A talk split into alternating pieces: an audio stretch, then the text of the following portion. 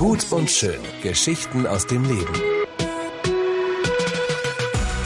Der Podcast von ERF Yes und Stefan Hensch. ERF Yes. Hallo und herzlich willkommen, liebe Hörerinnen und Hörer, zu einem neuen Podcast in unserer Reihe Gut und schön Geschichten aus dem Leben. Und heute möchte ich mich einem ganz besonderen Thema widmen. Dieses Thema lautet die zehn Gebote der Gnade.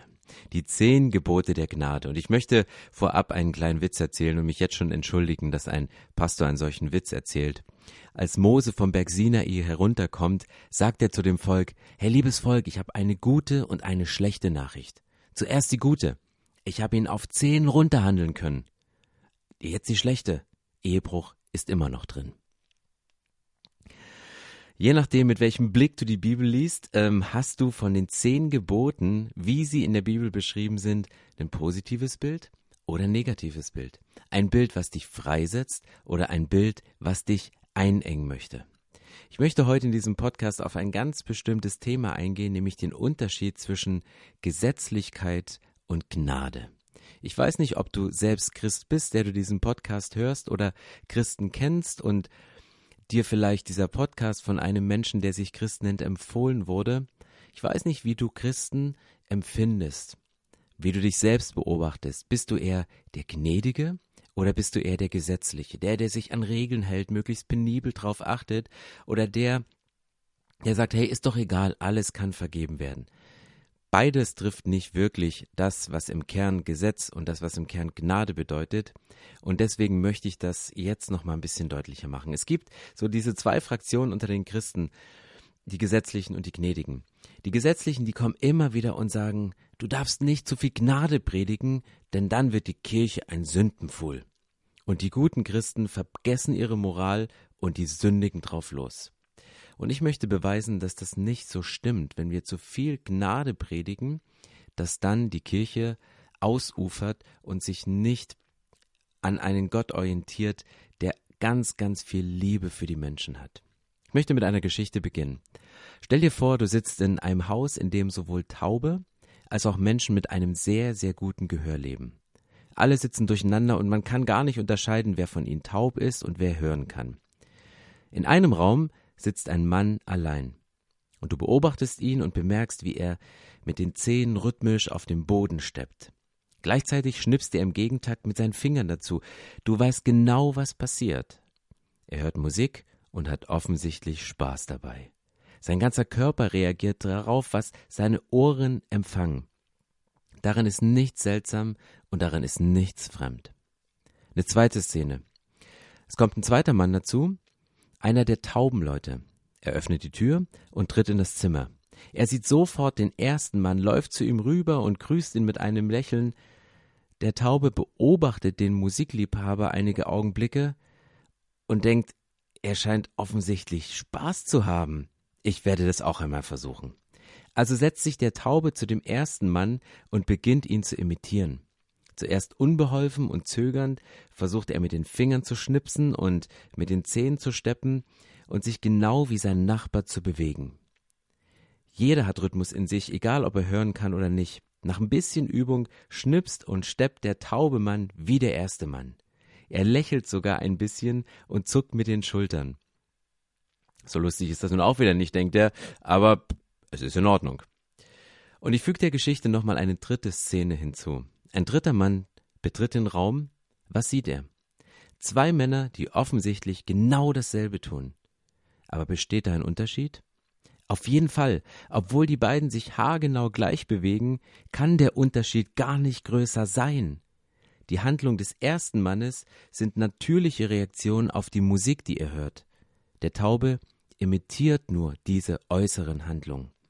Und genau das ist der Unterschied zwischen einem Leben unter Gesetz und einem Leben unter Gnade.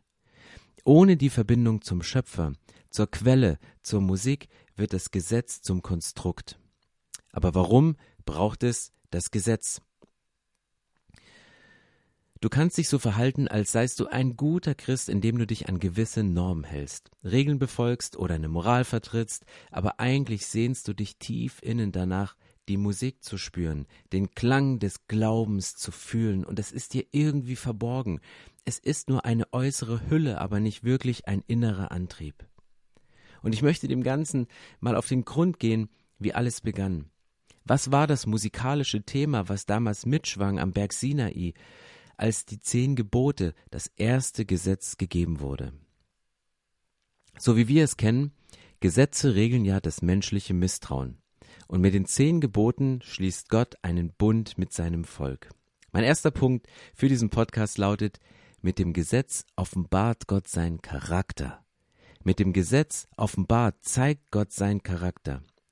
Ein Satz, den wir gerne überlesen, wenn man in diese Diskussion einsteigt, wie schrecklich doch die zehn Gebote sind, ist der einleitende Vers zu den zehn Geboten, die Mose am Berg Sinai gegeben worden sind. 2. Mose 20, Vers 2 steht, ich bin der Herr dein Gott, ich habe dich aus der Sklaverei in Ägypten befreit. Gott sagt nicht, hey, wenn ihr die Gebote haltet, dann befreie ich, befreie ich euch aus der Sklaverei, sondern sagt, ich habe euch befreit und daran wird man erkennen, dass ihr mein Volk seid. Die zehn Gebote sind nicht eine Bedingung für eine Beziehung, es ist eine Folge von einer Beziehung. Wir leben aus der Rettung aus Ägypten und nun wartet Gott auf Gegenliebe. Gott hat investiert und geliebt und er macht damit sein Volk mit auf seine mit dieser Rettungstat aufmerksam auf seine Liebe und sagt, ich habe dich da rausgeholt, ich habe dich da rausgezogen. Gottes Rettungsakt provoziert eine Antwort seines Volkes. Die Rolle der Gebote sind nie Bedingungen, sondern sind eine Antwort auf Gottes Liebe. Gott denkt sich nicht einfach irgendwelche Gesetze aus, von denen er annahm, dass diese am besten das zunehmende Chaos im menschlichen Miteinander eindämmen würden, sondern mit diesen zehn Gesetzen, den zehn Geboten, offenbart uns Gott seinen Charakter und somit bewahrt er uns vor unserem eigenen Sündenfall. Gott offenbart seinen Charakter und unseren Charakter vor dem Sündenfall. Warum ist Gott gegen das Morden? Weil er das Leben ist. Warum ist Gott gegen das Lügen? Weil er die Wahrheit ist. Warum ist Gott gegen das Ehebrechen? Weil er die Treue ist. Gott ist für den Sabbat, weil er weiß, dass niemand über seine Kräfte leben darf. Gott ist dafür, innerfamiliäre Beziehung wertschätzend zu leben, weil er selbst in einer dreieinigen Beziehung lebt und das die Grundlage für diese Beziehung ist. Jetzt gibt es hier aber eine sprachliche Herausforderung, die immer wieder mal äh, uns Schwierigkeiten macht bei der Auslegung. Und diese sprachliche Herausforderung, die ist begründet in dem du sollst oder du wirst. Ich habe in meinem Studium die hebräische Sprache auseinandergepflückt an dieser Stelle. Und im Hebräischen unterscheidet man ganz, ganz stark vereinfacht gesagt in zwei Zeitstufen. Es gibt die abgeschlossene Zeitstufe, den Perfekt, er hat geschrieben, und die unabgeschlossene Zeitstufe, der Imperfekt. Er wird schreiben. Und in unserer Textstellen, unsere Textstellen hier sind im Imperfekt geschrieben. Daher die Übersetzungsvariante Du wirst nicht stehlen hat eine hohe Möglichkeit, es so zu übersetzen. Du wirst nicht stehlen. Es gibt da noch Feinheiten, ein, ein Yussif, einen sogenannten Kurzimperfekt und die Yussif-Form ist relativ ähnlich, aber man kann mit großer Wahrscheinlichkeit dahin gehen, dass nicht der Yussif verwendet ist, sondern der Imperfekt und man es so übersetzen kann. Das heißt, ich habe euch errettet und weil ihr mein Volk seid und weil ihr zu mir gehört, wird man euch erkennen, denn ihr werdet nicht töten, ihr werdet nicht die Ehe brechen, ihr werdet nicht lügen, ihr werdet mich lieben. Ihr werdet euch erweisen als mein Volk. Mein Lehrer für Altes Testament an meiner theologischen Ausbildungsstätte Bernd Brockhaus, der auch die Elberfelder Bibel, das Alte Testament übersetzt hat und sich in der hebräischen Sprache sehr gut auskannte, der hat einen Satz geprägt und er sagte immer wieder, indem die Israeliten die Gebote halten, erweisen sie sich als das Volk Gottes und unterscheiden sich von den umliegenden Barbarenvölkern.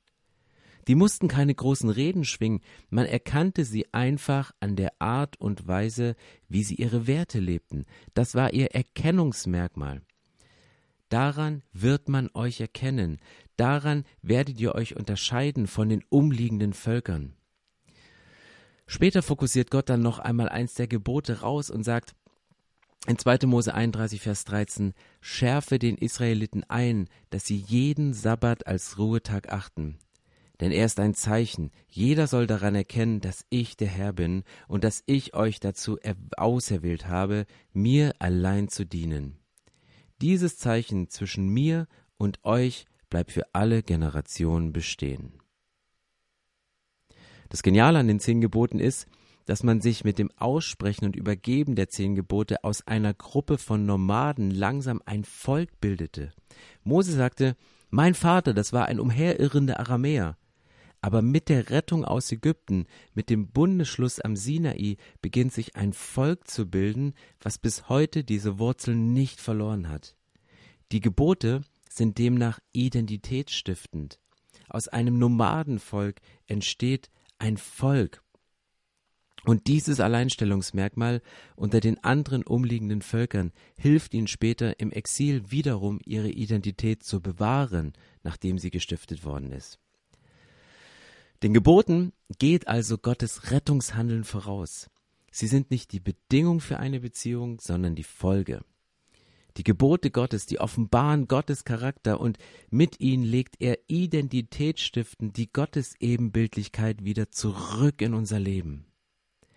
Deswegen mein zweiter Punkt heute ist, das Gesetz wurde uns nicht gegeben, um es zu halten, sondern um daran zu scheitern. Das Gesetz wurde uns nicht gegeben, um es zu halten, sondern um daran zu scheitern.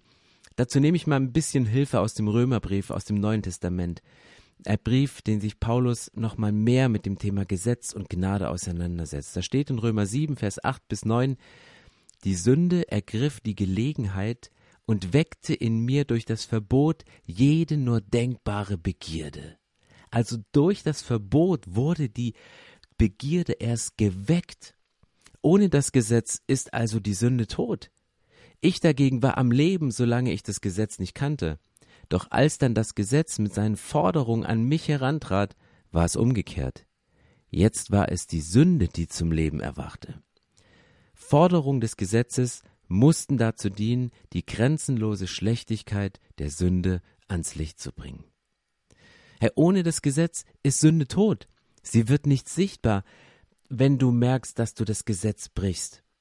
Und Sünde wird erst sichtbar, wenn du merkst, dass du das Gesetz brichst. So ist übrigens auch die Bergpredigt in meinen Augen keine strengt euch noch mehr an Rede, so nach dem Motto, ihr müsst leider nicht nur eure Taten, sondern auch noch eure Gedanken versuchen im Zaum zu halten. Das ist sie nicht, sondern das, die die Bergpredigt soll auch dem letzten Selbstgerechten die absolute Aussichtslosigkeit klarmachen, durch das Gesetz gerecht zu werden und ihn auf seine einzige Chance, nämlich auf Jesus zu verweisen. Die zehn Gebote sind nicht dazu gedacht, deinem geistlichen Leben auf die Sprünge zu helfen, sondern sie sind quasi dein Sprungbrett zu Jesus. Also angenommen, du hast Hassgedanken gegen eine Person, die dir gerade die Vorfahrt genommen hat oder den Parkplatz vor deiner Nase weggeschnappt hat. Ich könnte dich umbringen! Dann spring zu Jesus und sagt, nein, ich bring dich nicht um, weil Jesus ist für dich gestorben und er liebt dich. Also zehn Gebote sind nicht dazu gedacht, deinem geistlichen Leben auf die Sprünge zu helfen, sondern sie sind ein, dein Sprungbrett zu Jesus, weil du jedes Mal merkst, ich scheitere daran, ich kann es nicht einhalten, ich habe keine Chance. Die zehn Gebote sind nicht gegeben, um sie zu halten, sondern um daran zu scheitern. Warum? Was passierte unmittelbar, nachdem die zehn Gebote gegeben wurden? Mose zerbricht die beiden Tafeln und tötet mal eben 3000 Mann. Dann befehligt er die Leviten durch das Lager zu gehen und die eigene Verwandtschaft zu töten. Der Grund dafür? Das Volk hat sich während seiner Abwesenheit ein goldenes Kalb gebastelt um das sie ekstatisch tanzten und es anbeteten. Von wegen, du wirst nicht töten, von wegen, du sollst keine anderen Götter haben neben mir. Unmittelbar nach diesem ersten Erlebnis mit den zwei Tafeln in der Hand, Tod und die andere Seite betet andere Götter an. Ganz kurzer Nebengedanke, ich war vor kurzem in Schwerin und habe dort eine, eine jüdische ein, eine, ein jüdisches Gemeindehaus gesehen, eine Synagoge, die in ein Wohnhaus umgebaut wurde. Und da stand vorn ähm, auf einem Andenken eine Tora-Rolle und die zehn Gebote waren darin eingeritzt. Und ich habe das erste Gebot gelesen, da stand, ich bin der Herr dein Gott, du sollst keine anderen Götter haben vor mir. Ich dachte, hä, das muss doch heißen, du sollst keine anderen Götter haben neben mir. Nein, da stand, du sollst keine anderen Götter haben vor mir. Und das war damals ein revolutionär neuer Gedanke. Denn damals gab es für jedes kleine Zipperlein seinen eigenen Gott. Vorherrschend war zur damaligen Zeit der Baalskult, der unter anderem auch mit einem alten Ziegenbock dargestellt worden ist. Als Mose auf dem Berg Sinai war, hoffte das Volk schon auf eine Offenbarung, auf etwas religiös Neues. Aber sie werden ungeduldig. Und was basteln sie? Ein goldenes Kalb. Etwas Frisches, Junges von dem, was sie kannten, was ihnen vertraut war. Sie imitierten ihren gewohnten Gott und sie formten sich etwas Neues. Und Gott macht mit diesem ersten Gebot klar, ich bringe hier in euren Polytheismus nicht noch eine weitere Option rein. Zwei Tafeln, an die ihr euch gesetzlich halten müsst, sondern das Ereignis am Sinai war der Start des Monotheismus.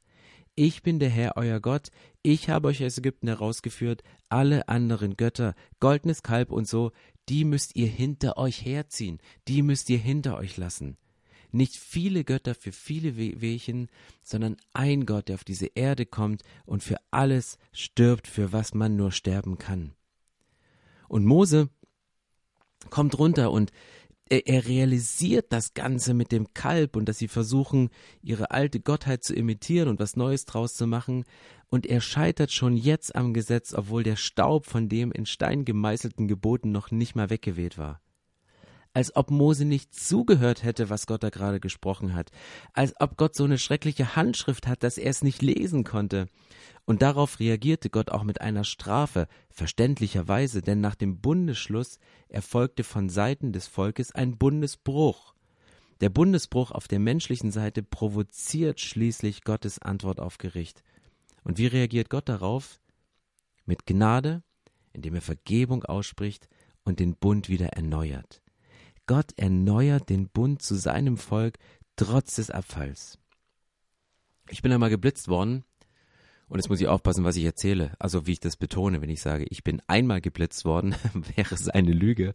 Aber ich bin einmal geblitzt worden, ohne zu wissen, wie viel man fahren durfte. Ich bin einfach gefahren und putsch. Und dann dachte ich so, hä, was war denn hier eigentlich? Und das habe ich dann später gelesen. Ähm, aber ohne das Gesetz macht Gnade überhaupt keinen Sinn ohne Gesetz ergibt Gnade keinen Sinn. Wenn jemand zu mir kommt und sagt, hey, ich zahle dir deinen Strafzettel, weil du zu schnell gefahren bist, dann sage ich ja, ja toll, mach doch. Wenn ich aber vorher den Brief mit dem Foto bekommen habe und erschrocken bin über die Anzahl der Punkte und die Summe an Strafgebühren, wenn dann jemand kommt und sagt, der Staat übt Gnade, es ist dir alles erlassen, dann erst weiß ich, was das bedeutet weil mir das Maß meines Fehlers, das Maß meiner Geschwindigkeitsüberschreitung, das Maß meiner Übertretung bewusst ist, kann ich die Vergebung und die Gnade erst richtig schätzen. Aber was hat das Ganze jetzt mit uns zu tun? Mein letzter Punkt für heute ist, mit Jesus hat das Gesetz seinen Aufenthaltsort geändert. Mit Jesus hat das Gesetz seinen Aufenthaltsort geändert. Das Gesetz hat seinen Aufenthaltsort von den steinernen Tafeln außerhalb des Menschen gewechselt auf das fleischerne Herz, was wir bekommen haben. Hebräer 8, Vers 10 steht, aber nach dieser Zeit werde ich mit dem Volk Israel einen neuen Bund schließen, und der wird ganz anders aussehen. Ich schreibe mein Gesetz in ihr Herz. Es soll ihr ganzes Denken und Handeln bestimmen. Ich werde ihr Gott sein, und sie werden mein Volk sein. In 2. Korinther 3, Vers 3 steht, jeder weiß, dass ihr selbst ein Brief Christi seid, den wir in seinem Auftrag geschrieben haben. Nicht mit Tinte, sondern mit dem Geist des lebendigen Gottes. Nicht auf steinerne Gesetztafeln wie bei Mose, sondern in menschliche Herzen. Luther übersetzt es noch so schön und er sagt, nicht auf steinerne Tafeln, sondern auf fleischerne Tafeln, nämlich eure Herzen. Und mich motiviert das, weil ich merke, ich brauche das Gesetz. Ich brauche das Gesetz, um zu erkennen, welchen Rhythmus Gott hat, um zu erkennen, welchen Herzschlag Gott hat. Und wenn wir an die Anfangsstory zurückgehen, dann, dann habe ich für mich, bildet sich in mir ein ganz, ganz tiefer Wunsch. Alles, was für die Gesetzlichkeit wichtig ist, ist, Menschen dazu zu bringen, zum richtigen Zeitpunkt zu steppen und zu schnipsen. Das ist Gesetzlichkeit. Wenn du ein, ein Leiter bist, der andere versucht in Gesetzlichkeit zu erziehen, dann, dann bringst du ihn bei, jetzt müsst ihr schnipsen, jetzt müsst ihr steppen, jetzt müsst ihr das tun. Der Gesetzliche wird immer sagen, dass eine zu große Betonung der Gnade zu vermehrtem Sündigen führt. Aber das ist nicht das, was die Bibel sagt. Die Bibel sagt, lebe nicht als dein, dein Glaube entsteht nicht aus dem Halten der Gebote, sondern das Halten der Gebote entsteht aus deinem Glauben. Das ist wie Rhythmus im Blut. Das ist wie das Gesetz, was in deine Herzen geschrieben ist. Du musst dich nicht mehr anstrengen, sondern du kannst einfach aus der Verbindung heraus mit dem Herzschlag Gottes durch dein Leben gehen. Und dieser Herzschlag Gottes wird deinem Leben einen Grundschlag geben. Einen Grundschlag, der, dir, der mit dir durch dieses Leben geht. Und ich habe mich selbst durch diesen Podcast nochmal neu herausfordern lassen und zu sagen, ich möchte Glauben nicht imitieren. Ich möchte nicht so tun, als ob, wenn irgendwas nicht so läuft, wie es sein soll, auch im Leben eines Pastors, dann möchte ich authentisch und ehrlich sein. Dann möchte ich das bekennen, dann möchte ich da hingehen und sagen, hey, das ist es. Da ist ein goldenes Kalb, da ist etwas, was mir wichtiger ist als Gott. Da hat sich etwas zwischen meine Beziehung zwischen Gott und mir in das Sichtfeld geschoben, das ich nicht mehr klar sehen kann.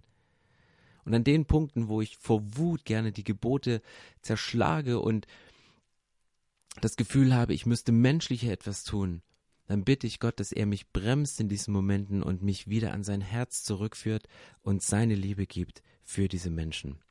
Ich will Glauben nicht länger imitieren. Ich möchte nicht ein tauber Christ sein, der irgendwie schaut, was andere machen und dann so lebt, sondern ich möchte meine Ohren spitzen, was der lebendige Gott über mich sagt, was er zu mir sagt, was er über diese Welt denkt. Und ich möchte mit diesem Denken, mit dem, was er in das Herz eines Menschen, in mein Herz hineingeschrieben hat, das möchte ich als Grundlage für mein Leben nehmen. Ich möchte abschließen mit einem Vers aus Römer 2, Vers 15. Da steht, durch ihr Handeln beweisen sie, dass Gottes Gesetz in ihre Herzen geschrieben ist. Denn ihr Gewissen und ihre Gedanken klagen sie entweder an oder sprechen sie frei. Meine Handlung, mein Leben, das soll beweisen, dass Gottes Gesetz in mein Herz hineingeschrieben ist und mein Gewissen, meine Gedanken mich entweder anklagt und überführt oder uns freisprechen. Ich möchte gerne beten und dich einladen, jetzt an dieser Stelle mit mir zu beten und Gott zu bitten, dass das, was ihm auf dem Herzen liegt, dass er das auf unser Herz schreibt. Himmlischer Vater, ich danke dir, dass die Geschichte mit dir und uns Menschen nicht begonnen hat mit dem Tag unserer Geburt oder mit dem Tag unserer Entscheidung für dich, sondern dass du eine Geschichte hast mit deinem Volk, die ganz, ganz weit zurückliegt. Ich danke dir für diese Geschichten in der Bibel, die beschrieben sind, wo Menschen ganz nah waren in deiner Gegenwart und im nächsten Augenblick durch die Emotionen, die über sie gekommen sind, auf einmal wieder so weit weg. Ich danke dir, dass es für dich kein zu weit weg gibt und wir uns von dir nicht entfernen können, weder durch Sünde noch durch falsche Gesetzlichkeit und du uns immer wieder durch Gnade zurückziehst. Und ich bete für alle Männer und Frauen, die diesen Podcast jetzt hören, dass du uns hilfst, nach deinen Geboten zu leben, dass du uns deine Gebote auf unsere Herzenstafeln schreibst, dass dieses fleischerne Herz, dass es pulsieren kann und dass Menschen an unseren Handlungen erkennen, dass wir mit dir unterwegs sind. Ich danke dir, lebendiger Gott, dass du uns deine Freunde nennst und wir in so einer tiefen Freundschaft mit dir leben können. In Jesu Namen. Amen. Gut und schön. Geschichten aus dem Leben. Der Podcast von ERF Yes und Stefan Hensch. ERF Yes. Mehr Infos und Podcasts gibt's auf erfyes.de.